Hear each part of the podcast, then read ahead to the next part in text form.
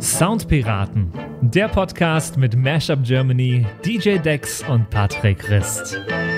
Episode 43 From Inside to Outside. Musik in und nach der Pandemie. Und damit hallo Andy und hallo David. Hallo. Einen wunderschönen guten Tag aus der heißen Hölle meines Studios. Ist bei euch auch so warm? Aber bei mir geht's noch. Bei mir geht's noch. Ja, seid froh. Ja, ich habe ich hab mir vor zwei Jahren hier einen Deckenventilator eingebaut. Uh. Und äh, der ist Gold wert. Also hier ist es sehr angenehm äh, zugig. Ist so ein bisschen für, für mich so ein bisschen Déjà-vu. Äh, David, ganz am Anfang, als wir angefangen haben, den Podcast zu machen, haben wir auch uns in den ersten äh, vier Folgen oder so jedes Mal äh, über, über die Hitze äh, bei uns in den Aufnahmeräumen beschwert. Das war Horror. Ich erinnere mich gut. Also ich glaube, glaube ich, selbst beim äh, 20 Kilometer Lauf nicht so viel geschwitzt wie bei diesen Episoden damals. Und mittlerweile sitze ich ja in einem anderen Studio und hier ist noch schlimmer. Und ich bin gerade in dieser Phase des Jahres, wo ähm, der Körper anfängt zu realisieren, es wird warm draußen. Mein Gehirn aber noch nicht meinem meinen Händen gesagt habe, hol die Klimaanlage aus dem Schrank. Äh, ich habe nämlich tatsächlich echt mittlerweile hier sämtliche Räume klimatisiert. Ähm, weil ich das mit gutem Gewissen mache, weil Ökostrom und so, aber das wäre mein eigenes Thema. Ja. Aber die ist noch nicht installiert, aber das werde ich, glaube ich, spätestens nach dieser Aufzeichnung heute tun. Ist das so eine, wo man, den, wo man so einen Schlauch aus dem Fenster hängen muss? Genau, das ist so eine, wo man einen Schlauch aus dem Fenster hängen muss. Alle anderen bringen nichts, kann ich euch sagen. Ich habe alle Ja. durchgetestet. Okay. Und okay. einige Schläuche aus dem Fenster gehängt. ich habe einige Schläuche aus dem Fenster gekriegt. Erinnert mich auch den. Na egal. So, ja, so, so ist das. Der, der Sommer kommt, die äh, Inzidenzen gehen runter. Äh, ja, Licht am Ende des Tunnels, oder? Also ein bisschen. Es fühlt sich zumindest so an. Äh, ich, ich kann ja kurz verraten, ich habe gerade vor äh, etwa anderthalb Stunden meine äh, zweite Impfung bekommen äh, und bin sehr, sehr glücklich drüber. Jetzt äh, gucke ich gerade, wir haben leider nicht so einen Fanfaren-Jingle oder so einen Glückwunsch-Jingle bei uns hier auf dem Soundboard. Das wäre jetzt perfekt gewesen, weil ich freue mich gerade innerlich und ab jetzt auch äußerlich sehr, dass du jetzt doppelt geimpft bist. Mein Gott, super. Ja, ich bin auch äh, tot- total glücklich. Ähm, es kamen ja schon wilde Spekul äh, Spekulationen auf die äh, letzten Wochen, weil äh, eine Episode in den vergangenen Wochen nicht kam. Ähm, und, und äh, uns haben ein paar Nachrichten erreicht, was denn bei uns los ist, ob es uns hoffentlich allen gut geht. Ich habe immer alles, was reinkam, äh, beantwortet und das ein bisschen die, die Leute beruhigt. Uns ging es allen gut. Es ist aus anderen Gründen es ist ausgefallen. Ähm, aber jetzt, jetzt sind wir wieder, ja, sind wir wieder da. Genau, wir können es ruhig sagen, es war meine Masern-Auffrischungsimpfung. Nein, war es nicht. Aber ich habe tatsächlich eine Masern-Auffrischungsimpfung bekommen. Äh, ne, wegen, ist auch super uninteressant, warum, wegen Kita von, mein, von meinem Sohn. Und äh, jetzt darf ich erstmal aber keine, keine ähm, Covid-Impfung bekommen. Und das ist ein bisschen blöd. Habe ich nicht so drüber nachgedacht, aber ist nicht schlimm, weil ich habe ja noch Antikörper. Insofern toi toi toi. Und äh, ja, Betteln die- Delta-Variante erwischt uns ja eh dann nochmal alle. Betteln die Impfstoffe sich sonst? Ist das so ein Gangkrieg wie äh, zwischen, äh, äh, keine Ahnung, wie in, in so Filmen dann? Ja, das ist so, die haben jeweils ihre Turf und wenn du Aha. halt irgendwie beim anderen dann äh, verkaufst, dann gibt's auf die Fresse. Ah, Nee, okay. es ist tatsächlich so, dein Immunsystem muss, muss relativ unbeschäftigt sein im Idealfall, äh, dass dann Überreaktionen verm vermieden werden können und ich schätze, das ist der Grund. Ja, keine Ahnung. Ist mir aber auch egal. Ich bin auf jeden Fall froh. Ich merke irgendwie, es gibt wieder Events, so die Österreicher gehen gerade total steil und jeder Oma macht irgendwie ein Fest mit tausend Leuten und äh, die geben richtig Gas. Kroatien bewegt sich einiges und auch in Deutschland. Wir haben das Pangea Festival als Pilotprojekt, wir haben Electricity und andere Festivals, die schon Genehmigungen bekommen haben mit ähm, guten Hygienekonzepten.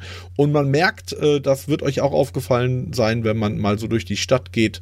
Es fühlt sich fast an, als sei nie was gewesen. Die Straßencafés sind voll, alle Außenbereiche Oh äh, der Gastros äh, schäumen über, im wahrsten Sinne des Wortes. Ich habe nicht mehr so viele biertrinkende Leute gesehen. Keine Ahnung, seit äh, WM, wann war es? 2000, es war 2006, wann war das? Wann haben wir die, In wann haben Deutschland, wir ja. die, ja, war doch 2006. ja. 2006, Aber, ne? Boah, ist das schon ja. so lange her. Du, du hattest doch äh, aufgelegt in Clubs und so weiter, da hast du doch, da hast du doch auch biertrinkende Leute gesehen. Ja, da wird Schnaps getrunken. Äh, Ganz ehrlich, das ist so das Klischee. Du als DJ siehst du nicht so viele trinkende Leute, weil in der Regel tanzen die Leute vor dir und wenn die dann trinken, nämlich vorher und nachher, dann bist du selber schon wieder weg oder im Backstage. Und ja, da habt ihr dann gesoffen. Ich habe euch auf jeden Fall schon sehr auf Bier trinken sehen. Das ist wohl wahr. Er musste aufsummieren, dann sind es sehr viele biertrinkende Leute. Ja, wie auch immer. Ich habe so das Gefühl, jetzt ist der richtige Zeitpunkt und äh, da will ich auch ganz gerne, weil ich sehe heute irgendwie mein Thema äh, pick, beziehungsweise meine Episode.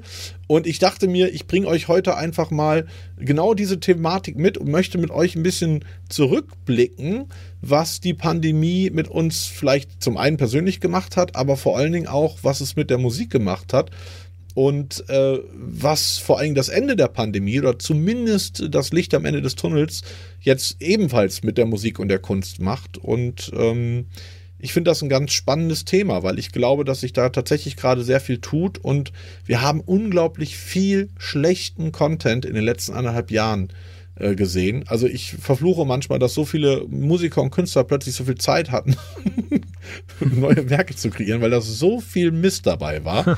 Äh, ganz viele Künstler haben sich ja komplett verabschiedet und haben einfach gestreikt und in der Zeit gar nichts gemacht. Mhm. Und einige wenige haben ganz besondere Werke abgegeben, die sich in der Regel oder oftmals mit dieser ja, Weltkrise auch inhaltlich beschäftigt haben. Und ein so ein Werk habe ich euch heute mitgebracht. Das ist ganz frisch und absolutes Novum bei den Soundpiraten.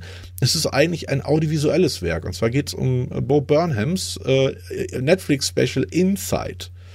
Ähm, frisch auf Netflix, komplett durch die Decke gegangen, in meinen Augen absolut berechtigt. Und äh, mhm. da würde ich ganz gerne heute ein paar Songs mit euch mal äh, mhm. durchgehen und reinhören und mal gucken, ob ihr das auch so seht, dass dieses Werk äh, das perfekte Abbild dieser Pandemie und der Reaktion der meisten mhm. Menschen auf diese Pandemie ähm, abbildet. Ich, ich muss es auch mal sagen, ich bin total gespannt, weil du hast uns vor der Episode gesagt, ey, Leute, es wird was ganz anderes heute. Wir machen heute was ganz anderes mal.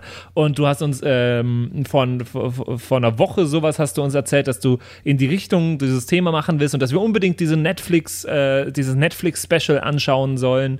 Und ich habe das dann getan. Ähm, Andy, du hast, glaube ich, erzählt, dass du auch noch nicht wusstest so genau, wer jetzt Bo Burnham ist und so weiter.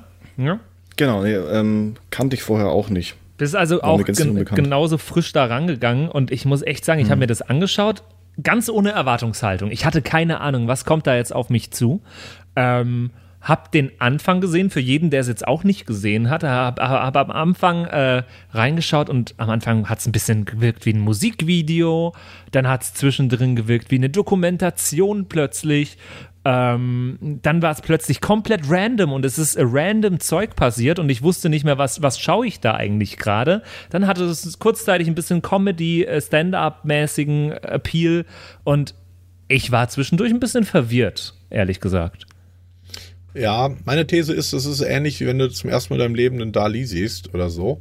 Ähm, derart gelayerte Kunst, wie in meinen Augen dieses Special äh, darstellt, ähm, versteht man tatsächlich nicht beim ersten Mal. Und was so lustig ist, dass Netflix das als Comedy-Special verkauft, weil mhm. Bo Burnham tatsächlich so per Definition ursprünglich auch mal ein Musikcomedian war.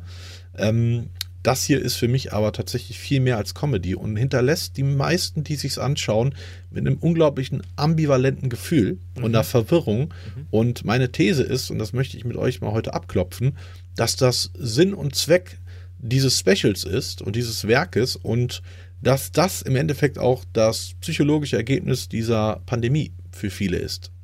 Dass mhm. eine, dass wir mit einer Verwirrung zurückbleiben, ähm, die irgendwo aufgelöst wird wegen zwischen Neuaufbruch und Hoffnung, aber dass da äh, sehr viele Schäden und Grund, also zu, zutiefst sitzende Verunsicherungen entstanden sind und das spiegelt dieses Werk wieder. Ihr habt beide gesagt, dass ihr Bo Burnham eigentlich nicht kanntet, bevor ich euch dieses Special gepitcht mhm. habe. Richtig? Null. Ja.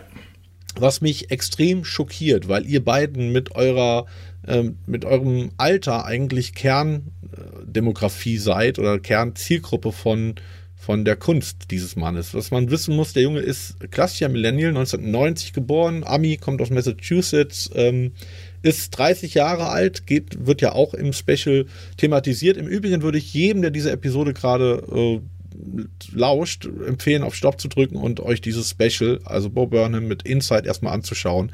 Dann könnt ihr deutlich mehr mit dieser Episode äh, anfangen. Äh, so dann unbedingt wieder auf Start drücken bei uns.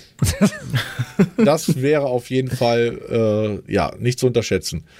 Ähm, mich wundert es, dass ihr den nicht kennt, weil Bo Burnham war einer, wenn nicht sogar der erste YouTube-Star ever. Der hat ein Jahr, nachdem YouTube äh, überhaupt angefangen hat, nämlich 2005 haben die angefangen und 2006 fing der an, Songs aus seinem Kinderzimmer, er am Piano, rauszuhauen. Erster Track damals war My Whole Family und ist komplett zu damaligen Maßstäben viral gegangen. Ähm, alles noch ziemlich schlecht gemacht. Ich habe euch auch mal ein Beispiel von einem seiner ersten Songs mitgebracht und das Ding heißt I'm Boyo. Und da hört man eigentlich schon, dass das alles noch ähm, bisschen unausgegart war. Ich, wir hören mal rein. Now I don't know if all Boy Scouts are gays. They could probably tie the knot in like 50 different ways. Got a safe full of cherries cause I pop it and lock it. A girl's like a fridge, once a week you should stock it. Girl, if you're into rimming, it's only safe if you're swimming. And girl, don't sit on that couch cause I treat my objects like women. I spit fire like I just blew a demon. My shit's so hot, I'll leave your toilet bowl steaming. I'm gonna tear it like the cards of the gypsies. You'll bleed for so long, you'll get monthly ellipses. If your pants are loose, I'll replete you. You're a first time vegan and it's nice to meet you. I'm Bo Yo. I'm the greatest rapper ever, and I whether you weather, whether you think I'm clever or not, think you're better, you're not. Don't need a sweater, I'm hot. I'm a real G shorty that can really find your G spot. What the hell's a G spot? Wir haben hier einen, einen 14-Jährigen, der äh, einfach schon ziemlich äh, krasse Persiflage so auf das Boah. damalige Rap-Game äh, abliefert. Ähm, sehr smarte Texte damals schon, auch äh, musikalisch schon ganz interessant, aber halt alles, wie ihr hört, noch ziemlich Aber, ja, schlecht was, gemacht. was für ein Kinderklavier waren das? Das ist ja, Ja. das ist ja cool. Casio, schieß mich tot. Ja, ja. Aber also die Grundlage guter Comedy ist ja häufig die Fähigkeit, irgendwie Umstände, äh, Dinge oder auch Menschen einfach ganz genau zu beobachten und zu sezieren. Und das, dieses Genie von ihm, diese Fähigkeit dazu, ist damals schon so ein bisschen durchgeschieden. Aber der hat dann echt Jahre gebraucht, bis er das perfektioniert hat. Der war danach mit äh, Specials irgendwie auf Comedy Central und hat zwei Alben rausgebracht. Alles auch ziemlich erfolgreich. Ging dann so ein bisschen Richtung Schauspielerei, äh, wurde Drehbuchautor, Regisseur, hatte 2018 sogar seinen ersten eigenen Kinofilm. Eighth, Eighth Grade hieß der, war auch ziemlich erfolgreich.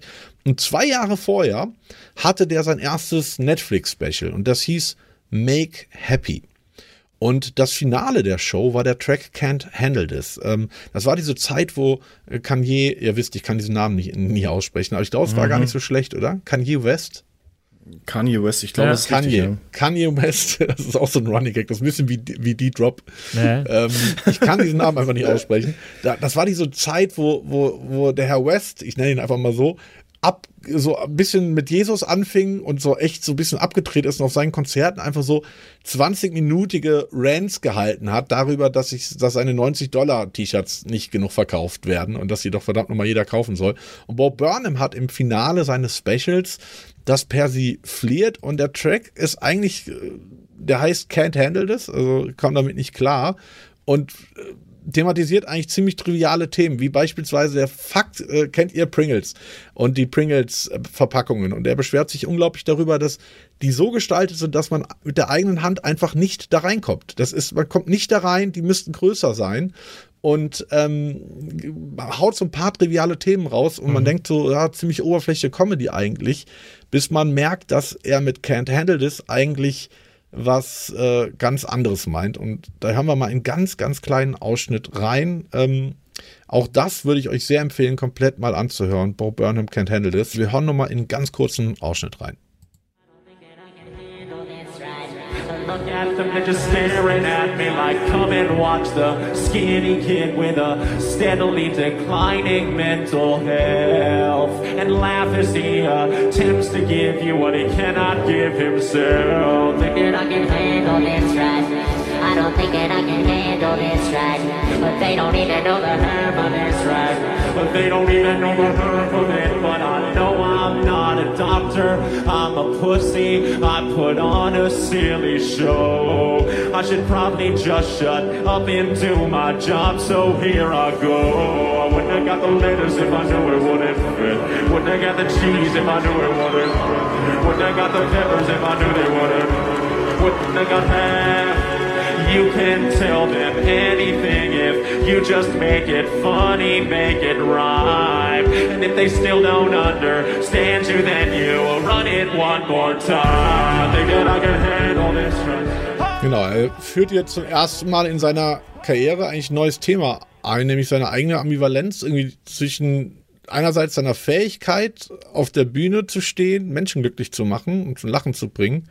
Mhm. Und gleichzeitig auf der anderen Seite, wie ihn das eigentlich komplett auffrisst. Weil ähm, der junge Mann äh, hat eine unglaubliche Bühnenphobie entwickelt über die Jahre. Äh, wirklich, also ein krankhaftes Lampenfieber, weil ne, totaler Perfektionist und war immer der Meinung, egal was er abliefert, reicht halt nicht. Und ähm, für mich dieses Zitat hier, come and watch the skinny kid with a steadily declining mental health and love as he attempts to give you what he cannot give himself. Unglaublich mächtig und fasst das ganz gut zusammen. Also er hat zum ersten Mal in seiner Karriere irgendwie gezeigt, so irgendwas stimmt mit ihm nicht. Und danach war fünf Jahre Pause. Fünf mhm. Jahre Pause und er hat nichts mehr gemacht. Ähm, da muss ich mal ganz kurz noch was ergänzen dazu. Bitte.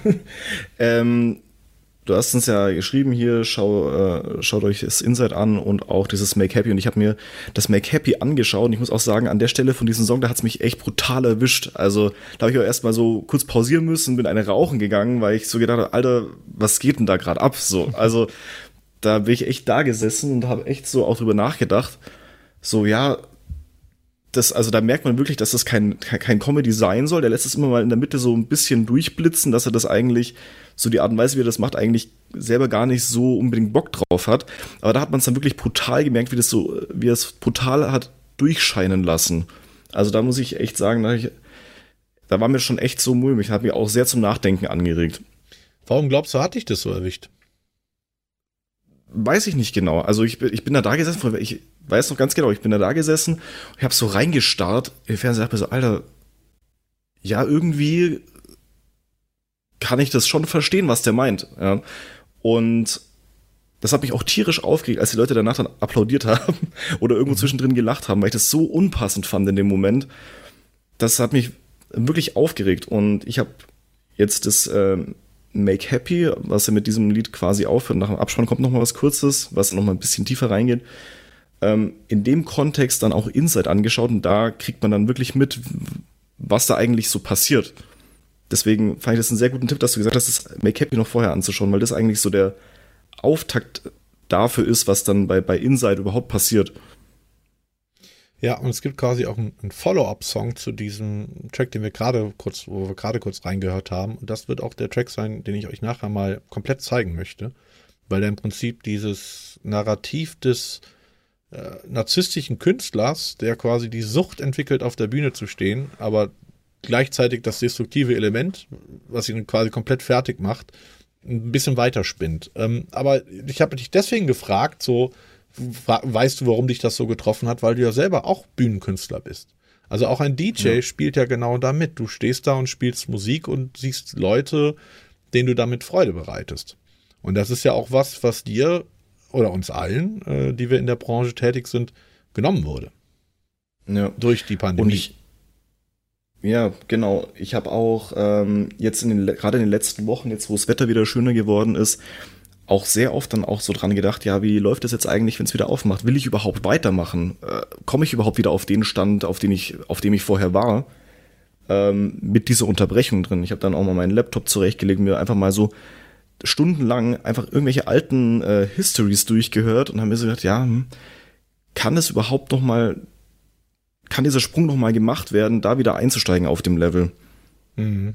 Und das, was mich jetzt auch die letzten Wochen immer beschäftigt hat. Und ich glaube, das ja. hängt auch so ein bisschen damit zusammen.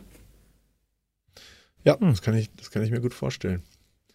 Ähm, dieses Special Insight, was, was man vielleicht auch wissen sollte, ähm, setzt eigentlich direkt mit dem zweiten Track genau an diesem Narrativ an und stellt eine ganz interessante These äh, auf. Und das würde mich mal bei euch interessieren, ihr als Millennials, ich bin ja quasi so ein paar Jahre älter, dass er quasi die These aufstellt in dem Track, dass die Pandemie eigentlich nur das äußere Ergebnis war von der von der Lebenseinstellung vieler Millennials, die das Gefühl haben, ja eine gewisse Hoffnungslosigkeit mit sich rumtragen, weil sie sagen, irgendwie, ich studiere hier, mache einen geilen Abschluss und äh, arbeite dann für einen Appel und ein Ei, äh, kann mir irgendwie keine eigene Immobilie leisten, selbst wenn ich irgendwie den höchsten Bildungsabschluss habe, lebe auf einem Planeten, der sich kontinuierlich erhitzt, mit einer komplett kaputten Natur, äh, leben in einer Social Media Bubble, wo jeder nur in seiner Bubble hängt, wo Gemeinschaftlichkeit quasi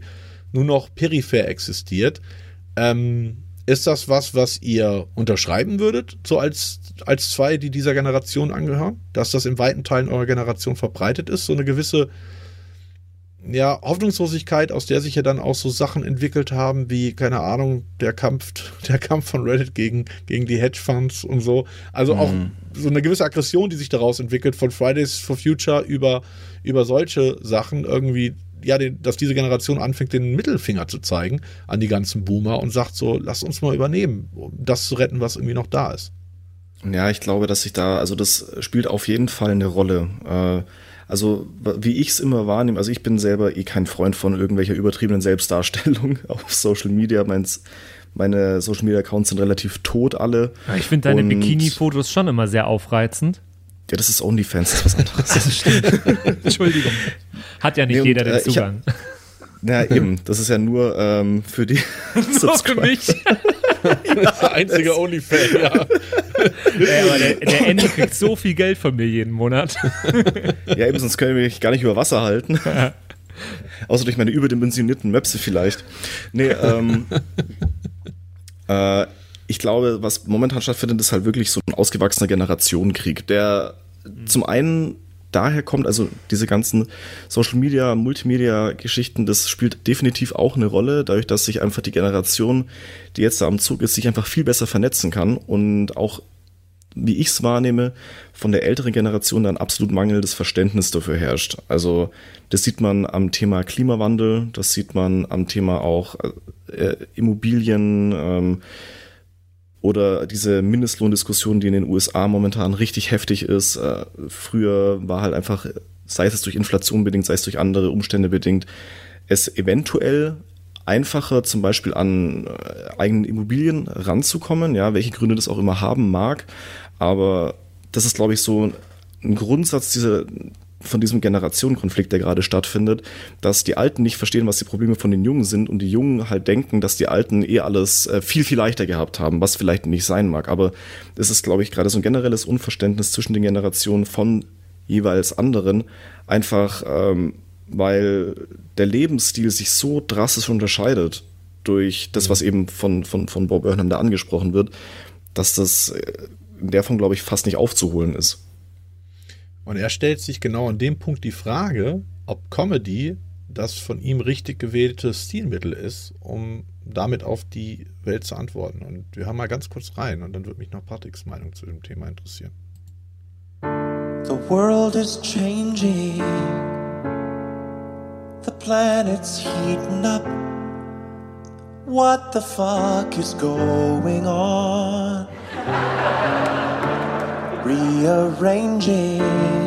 It's like everything happened all at once. Um, what the fuck is going on? The people rising in the streets the war, the drought. The more I look, the more I see nothing to joke about. Is comedy over? Should I leave you alone? Cause really, who's gonna go for joking at a time like this? Should I be joking at a time like this? I wanna help to leave this world better than I found it. And I fear that comedy won't help, and the fear is not unfounded. Should I stop trying to be funny? Should I give away my money? No.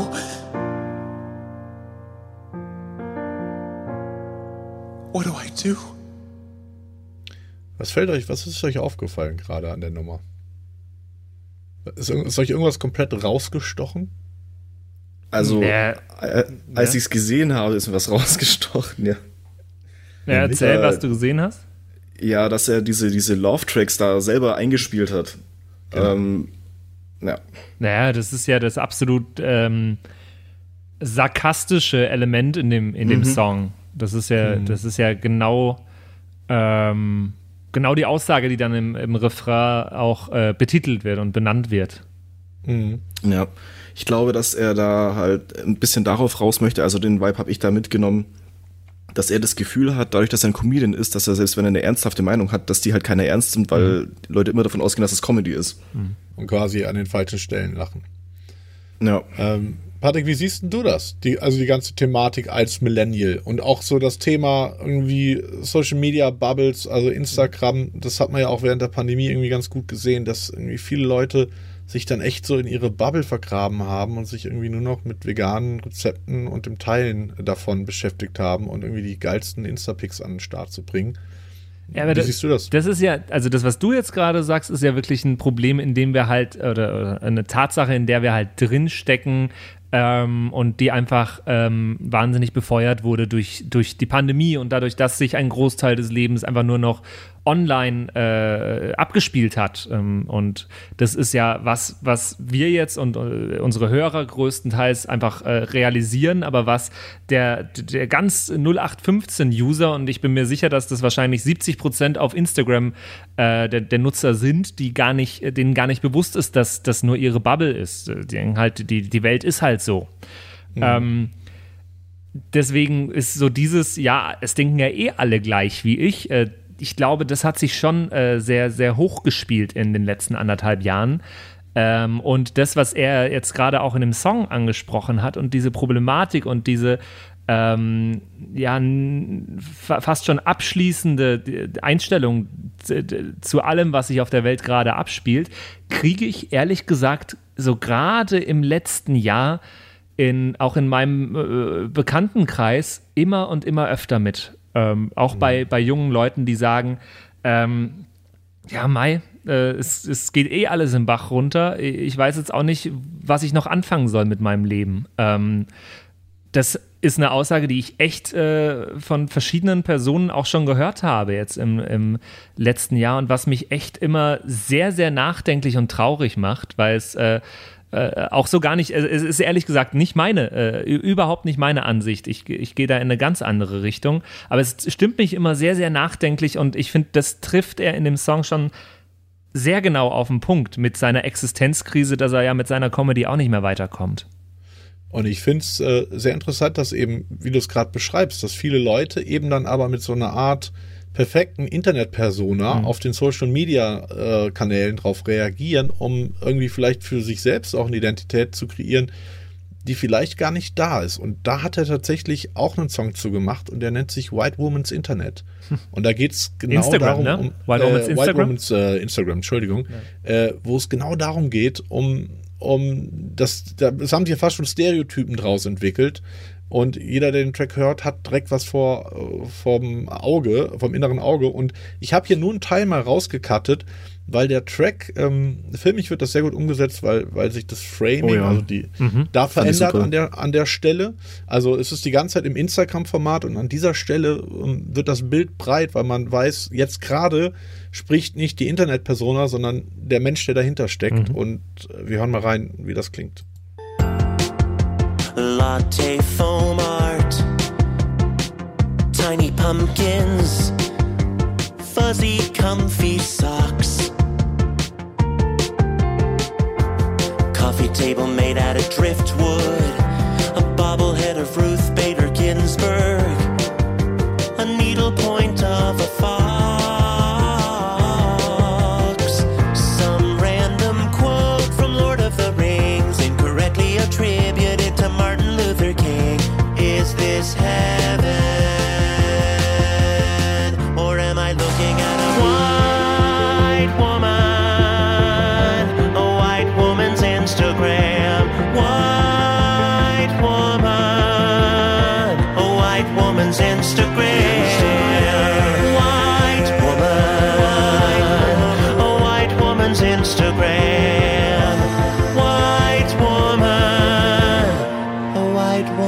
Instagram. Her favorite photo of her mom. The caption says, I can't believe it. It's been a decade since you've been gone. Mama, I miss you. I miss sitting with you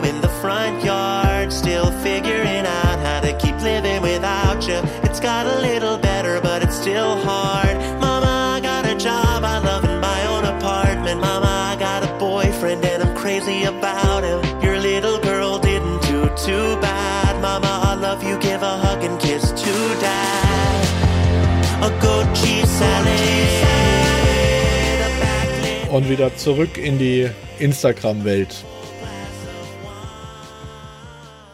Thoughts? Ja, ähm, ich habe in dem Moment, als ich das gesehen habe, drüber nachgedacht, ob es diese äh, realen Momente auf Instagram überhaupt gibt. Also, weil es wird hier ja schon dargestellt als, äh, als, als Caption, die irgendwo geschrieben ist. Ähm, was würdet ihr sagen? Äh, existieren die überhaupt? Ja, das, das fand ich so wieder im Layering so genial, ähm, dass er es halt als Caption beschreibt. Das heißt, im Prinzip, die Internetperson hat zitiert die wirkliche eigene Persönlichkeit oder das, die, die wirkliche Person, die dahinter steckt mit ihren eigentlichen Gefühlen, aber geht dadurch, dass es in Caption setzt, damit in, in die Distanz zu sich selbst und zu dem eigentlichen Ich. Das finde ich, das fand ich eben genauso powerful, dass er das so gemacht hat.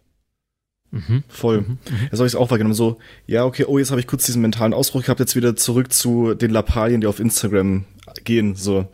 Ja, das ist, äh, also das ist wirklich äh, sehr viel gelayert und äh, es hilft auch sicherlich, also die Nummer ist auch komplett viral gegangen und wird vor allen Dingen von, von weißen Frauen auf Instagram geteilt. Das ist die Ironie der Geschichte. Und äh, in, in der folgenden Nummer, wo ich euch auch noch einen kleinen Ausschnitt von äh, zeigen möchte, da wirft er wieder, äh, die, die Nummer heißt auch Look Who's Inside Again. Also das ist hier im Titel wieder doppelt.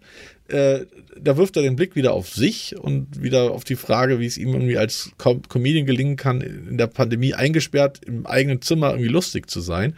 Erweiterte das Ganze dann, erweitert das Ganze dann aber und stellt fest, dass er eigentlich genauso angefangen hat, nämlich eingesperrt im metaphorischen Sinne in seinem eigenen Kinderzimmer irgendwie und in der eigenen ähm, irrelevanten bürgerlichen Existenz und diesem ganz starken Wunsch, das eigene, diese eigene Tristesse zu verlassen und da auszubrechen. Und deswegen heißt die Nummer auch Look Who's Inside Again. Trying to be funny and stuck in a room. There isn't much more to say about it. Can one be funny when stuck in a room? Being in, trying to get something out of it. Try making faces. Try telling jokes, making little sounds. Oh, I was a kid who was stuck in his room. There isn't much more to say about it when you're a kid and you're stuck in your room. You'll do any old shit to get out of it. Try making faces. Try telling jokes, making little sounds.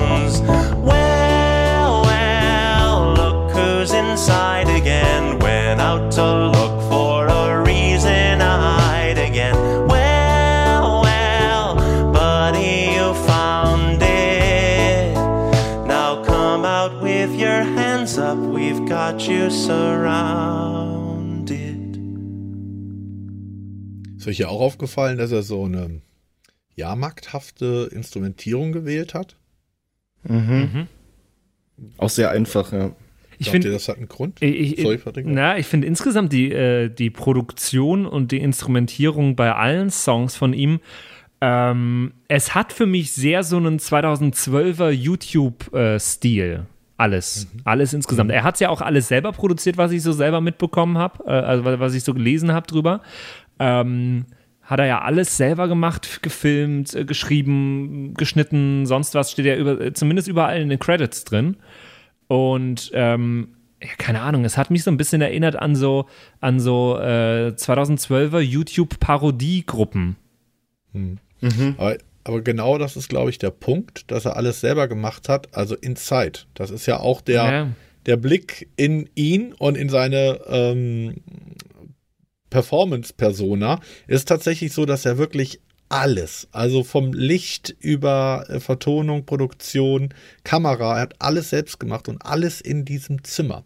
Und das ist quasi sogar das Teil des Narrativs und deswegen fühlt sich diese, dieses Special teilweise auch an wie ein Making-of des Specials, weil er auch den Schaffensprozess als Bestandteil ähm, dieses Werkes ansieht und er immer wieder thematisiert, ja, ich muss das Ding ja abgeben, will ich es überhaupt abgeben, habe ich mich dann auserzählt und ähm, ich glaube, das ist auch hier sehr, sehr bewusst gewählt.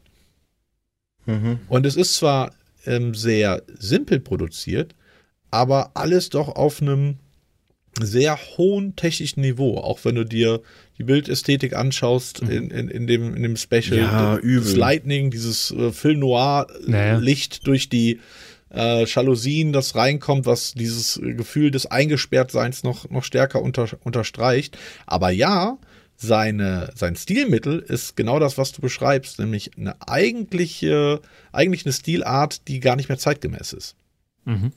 Also ein bisschen dieses aus der Zeit gefallene, was ja auch aber wieder in dieses Narrativ reinspielt. Ja, also äh, genial in meinen Augen. Andy, was hast du dazu noch gedacht? Ja, voll. Nee, also ich denke gerade auch die, die ganze Zeit so äh, nochmal drüber nach, wie das sich auch alles äh, zusammensetzt. Und es ist ja irgendwie, für mich hat es immer den, den, auch den Eindruck, den er vermitteln möchte, so, ey, hier habe ich noch mal ein Lied, ja, das packe ich jetzt auch noch mit rein, dass ich, dann habe ich noch was, was ich abliefern kann, so ungefähr. Aber so nicht so, also für mich wirkt es teilweise so, als würde er jetzt gerade wirklich über sich selber sprechen und bei anderen so ein bisschen, ja, die wollten ein Lied haben, also habe ich das jetzt hier gemacht, so und dann ist das vorbei und dann geht's wieder wo ganz woanders hin. Und dann auch, ähm, wieder teilweise, wie der Patrick schon gesagt hat, dann wieder siehst du ihn, wie er quer in seinem total unaufgeräumten äh, Zimmer liegt und keine Ahnung hat, was er machen soll. Also ich finde es sehr ähm, mir fällt das Wort nicht ein. Von vielen Blickwinkeln zeigt er einfach so, oder es gibt viele Charakteristiken, die die einzelnen Abschnitte in dem, äh, in dem Film haben. Also beschreibt so sein, sein inneres Chaos, ne? Und ich glaube, das ist Ja. auch hier in der Bildsprache und vor allen Dingen im Editing total bewusst gemacht. Auch diese plötzlichen Cuts. Einmal erwähnt er das sogar. So von wegen schlechte Transitions und im Wort Transition cuttet es in die nächste Szene rein. Äh, also spielt quasi hier mit diesem inneren Chaos in sich, was er quasi in die, in die Bildsprache ähm, über, übersetzt. Aber gut, wir sind ja, Ja. die Soundpiraten und wir wollen uns ein bisschen auf die Musik konzentrieren und deswegen kommen wir jetzt zum eigentlichen Song, der für mich der Anlass war, ähm, das heute mal mitzubringen, dieses, dieses ganze Thema und auch dieses Special. Ähm, der Song heißt All Eyes on Me und ist so, in meinen Augen zumindest, die, das Sequel zu, ähm, zu der äh, Can't Handle This, die wir ganz am Anfang gehört haben, als zweite Nummer, aus seinem alten Special, wo er zum ersten Mal quasi diese Ambivalenz zwischen, er braucht die Leute und die Bühne, um glücklich zu sein, aber andererseits macht sie ihn auch fertig, mh, was das so ein bisschen bisschen auf, aufgreift und äh, hier aber halt jetzt zurückgeworfen, quasi auf sein eigenes Kinderzimmer als 31-Jähriger, pandemiebedingt. Äh, und wir hören mal den ersten Part vom Song, um einfach mal zu gucken, was hier für eine Stimmung gesetzt wird. Was mich sehr interessieren würde, ob ihr das eher als feierlich oder eher als melancholisch empfinden würdet.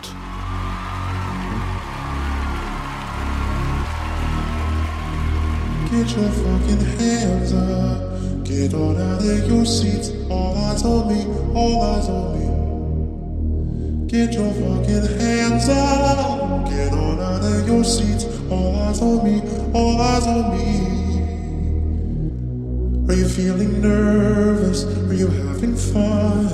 It's almost over, it's just begun. Don't overthink this. Look in my eye. Don't be scared, don't be shy. Come on in, the water's fine. We're going to go where everybody knows,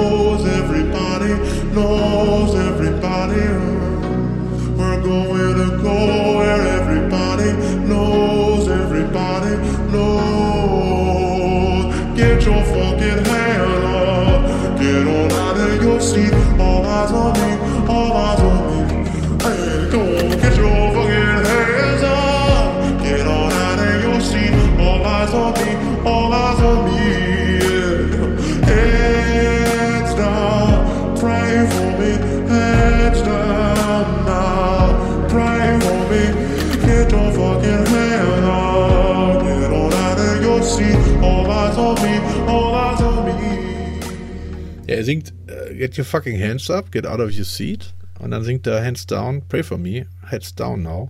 Also ambivalenter geht's doch eigentlich nicht, oder? Mhm. Was will er denn Also ich von Leuten?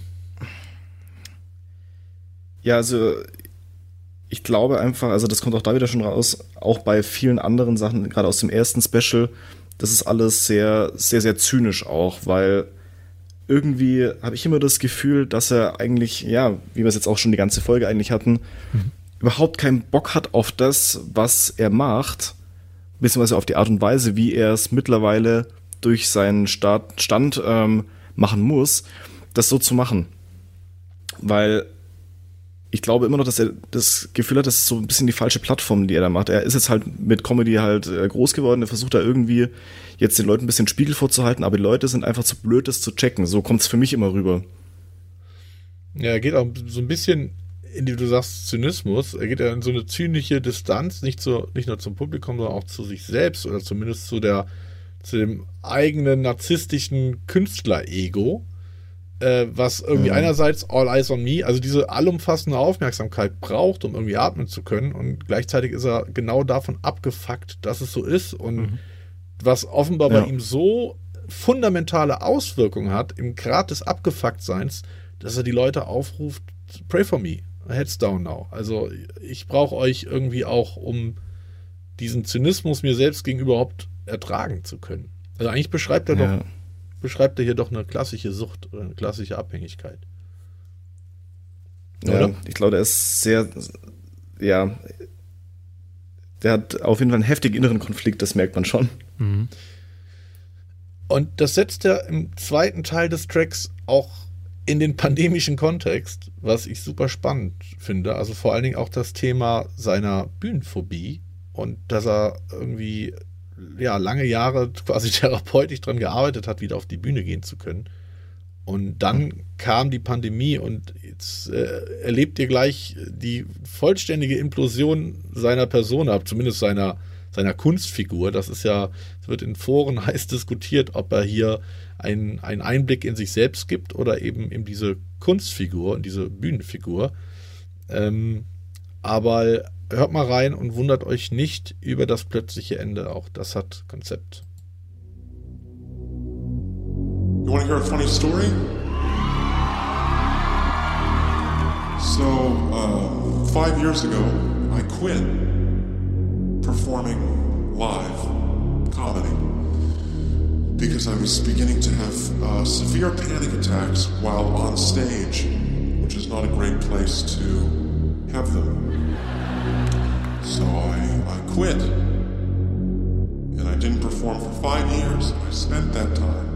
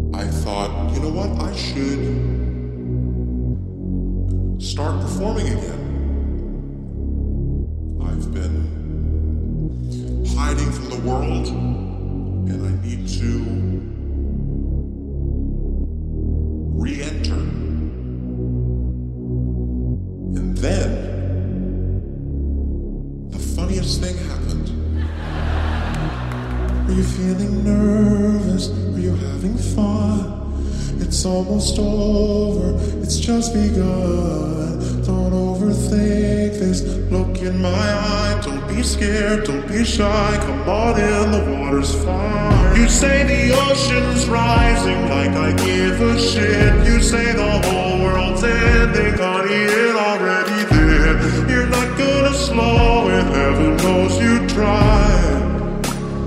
Got it good, now get inside.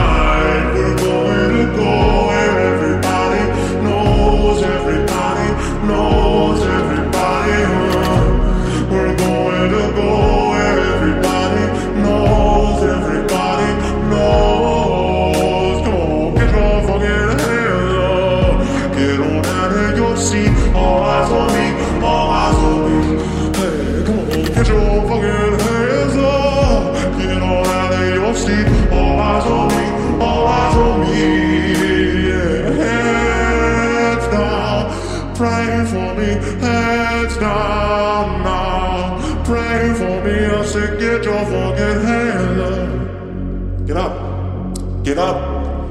I'm talking to you. Get the fuck up! Get your fucking hand up. Get all out of your seat. All eyes on me. All eyes on me. Hey, fucking, get your fucking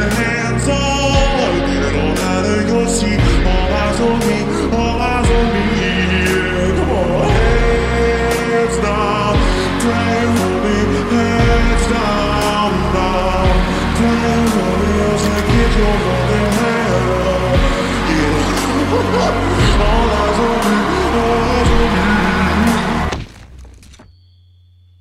Vorbei.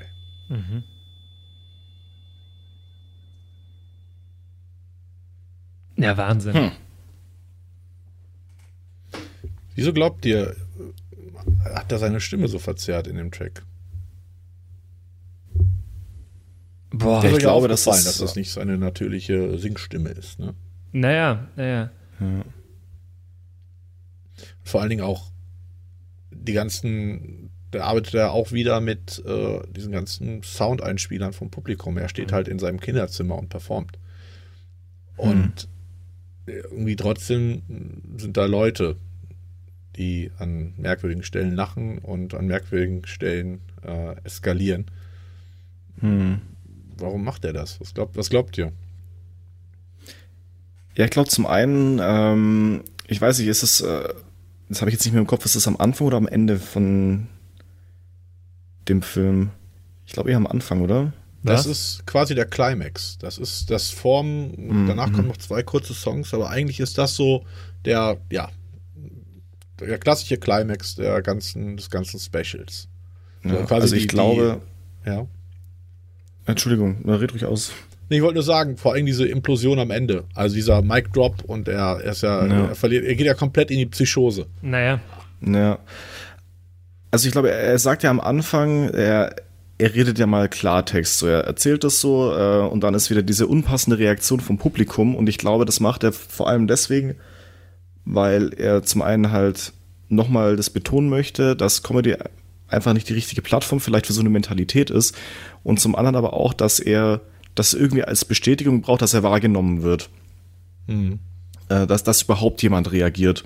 Und ich glaube, die Stimme verstellt er deswegen einfach, weil, um da eventuell nochmal zu unterstreichen, das ist meine Interpretation, dass es halt in dem Fall einfach nur, es ist kein, nicht wirklich Comedy, es ist nicht wirklich das, was er ist, sondern es ist eine reine Dienstleistung fürs Publikum.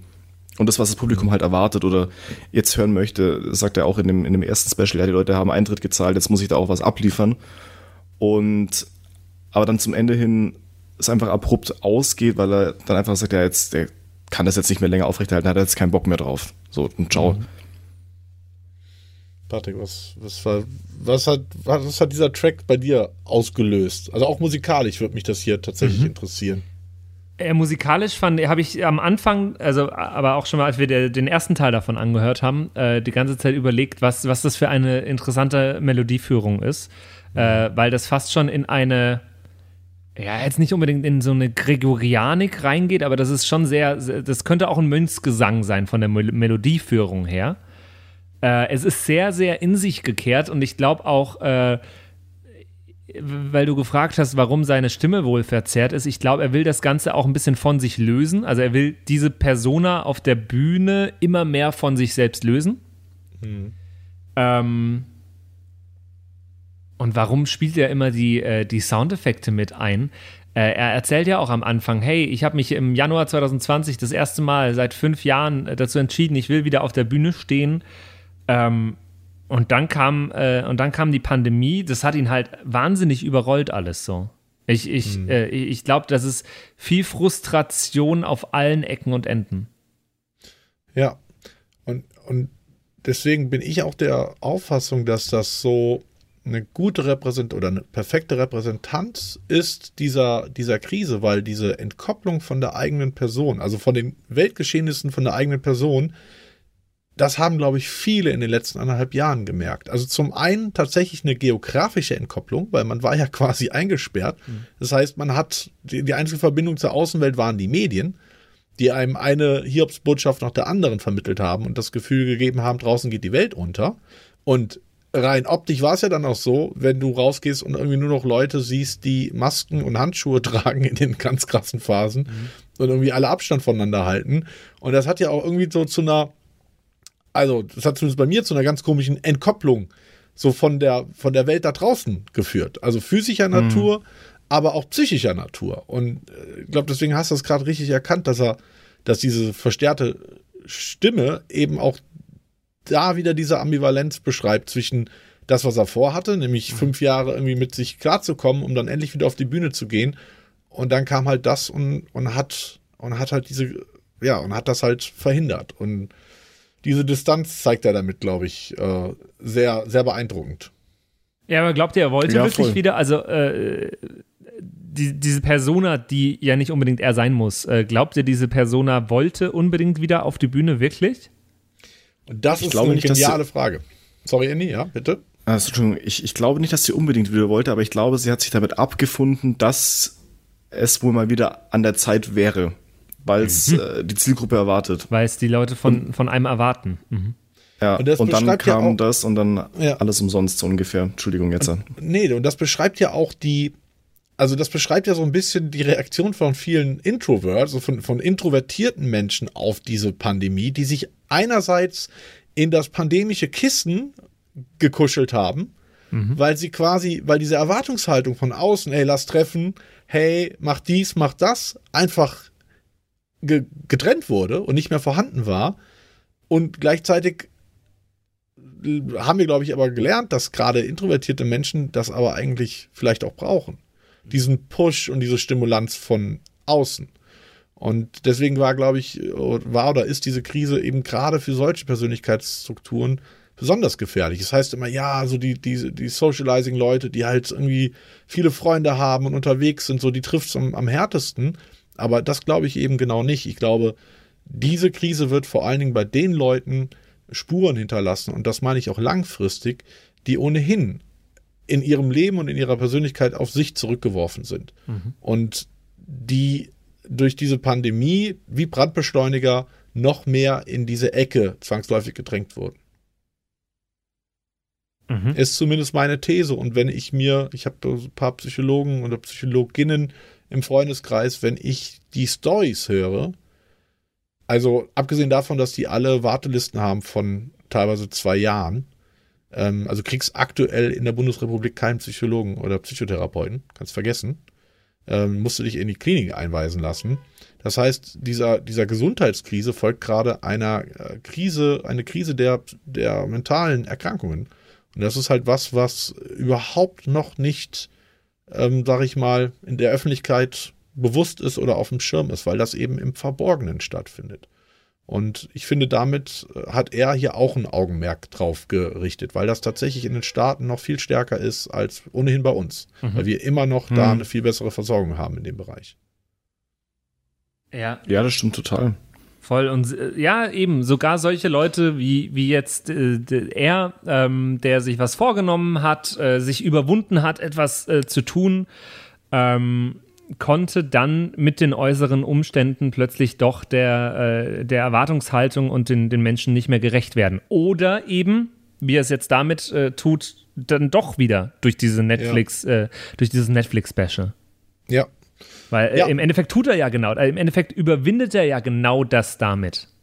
Ja, und das ist eben so lustig, wenn du dir den, den Kommunikationskanal anschaust, ist das aber wieder eine, ein Transport in das Wohnzimmer, also in das Inside der jeweiligen Person. Weil das ja nicht, das ist ja keine Bühnenshow, ne? Und das, dieser letzte Song mit diesem, das ist ja Live-Feeling quasi, was da soundtechnisch auch kreiert wird. Du hast halt äh, die Crowd im Hintergrund, du hast den krassen Live-Delay auf seiner Stimme. Warum? Der ist in seinem Kinderzimmer. Warum ist da plötzlich ein Live-Delay?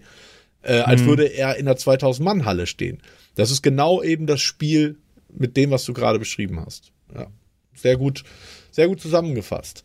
Und jetzt würde es mich aber interessieren, so das war jetzt so ein bisschen der, der Blick zurück. Äh, irgendwer hupt hier, ich hoffe, ihr hört das nicht. Irgendeiner hupt hier fünf Etagen unter doch. mir und geht Äh, total das hören wir steil. sehr, äh, sehr explizit. Ich glaube, das, Das- ist äh, Bo Burnham. Bo Burnham, der sagt, äh, Ich will auch was die Songs sagen. ganz aus. Ja, ich will auch was sagen.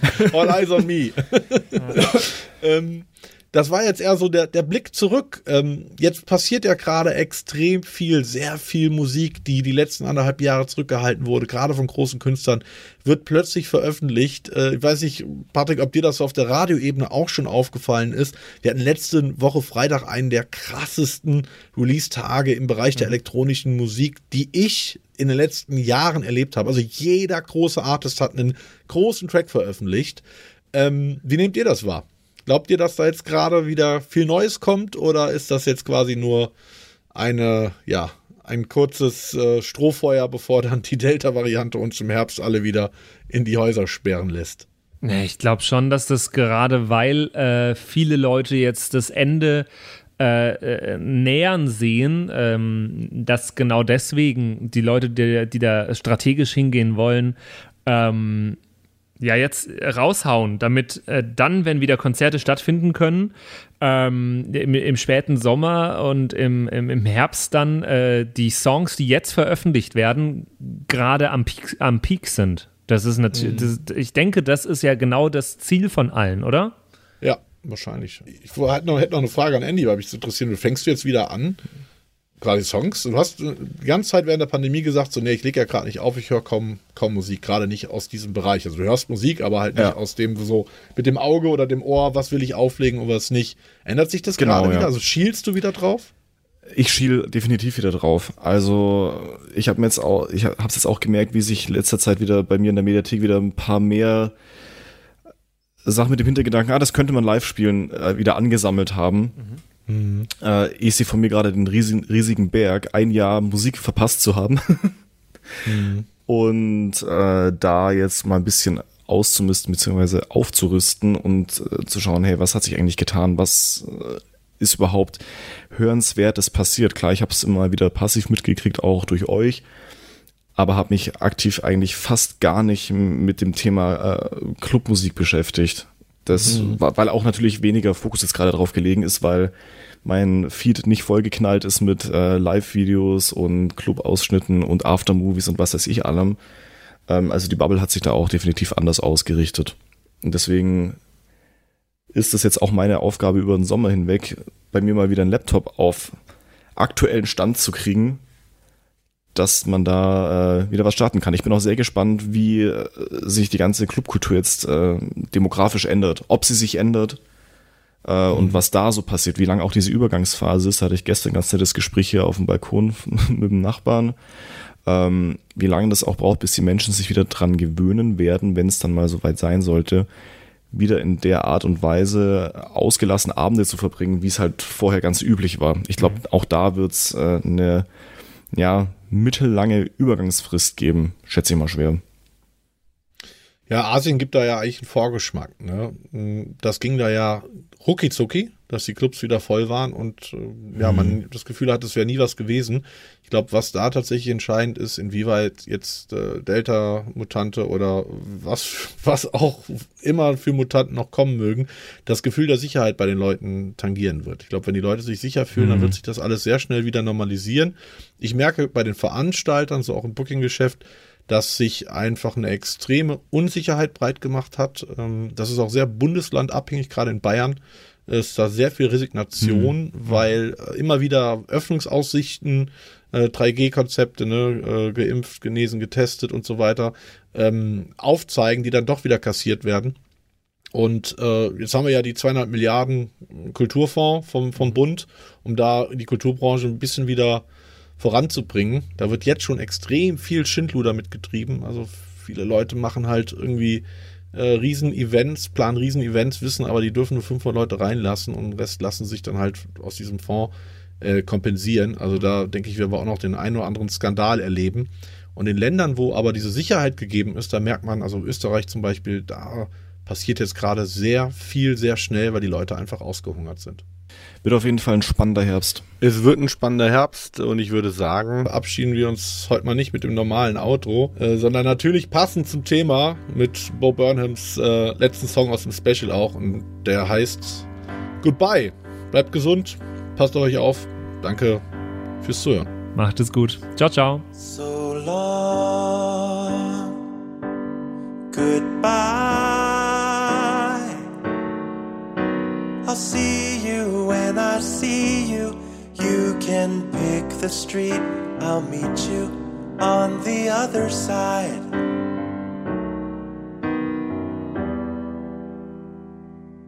So long, goodbye. Do I really have to finish? Do returns always diminish? Did I say that right? Does anybody want to joke when no one's laughing in the background? So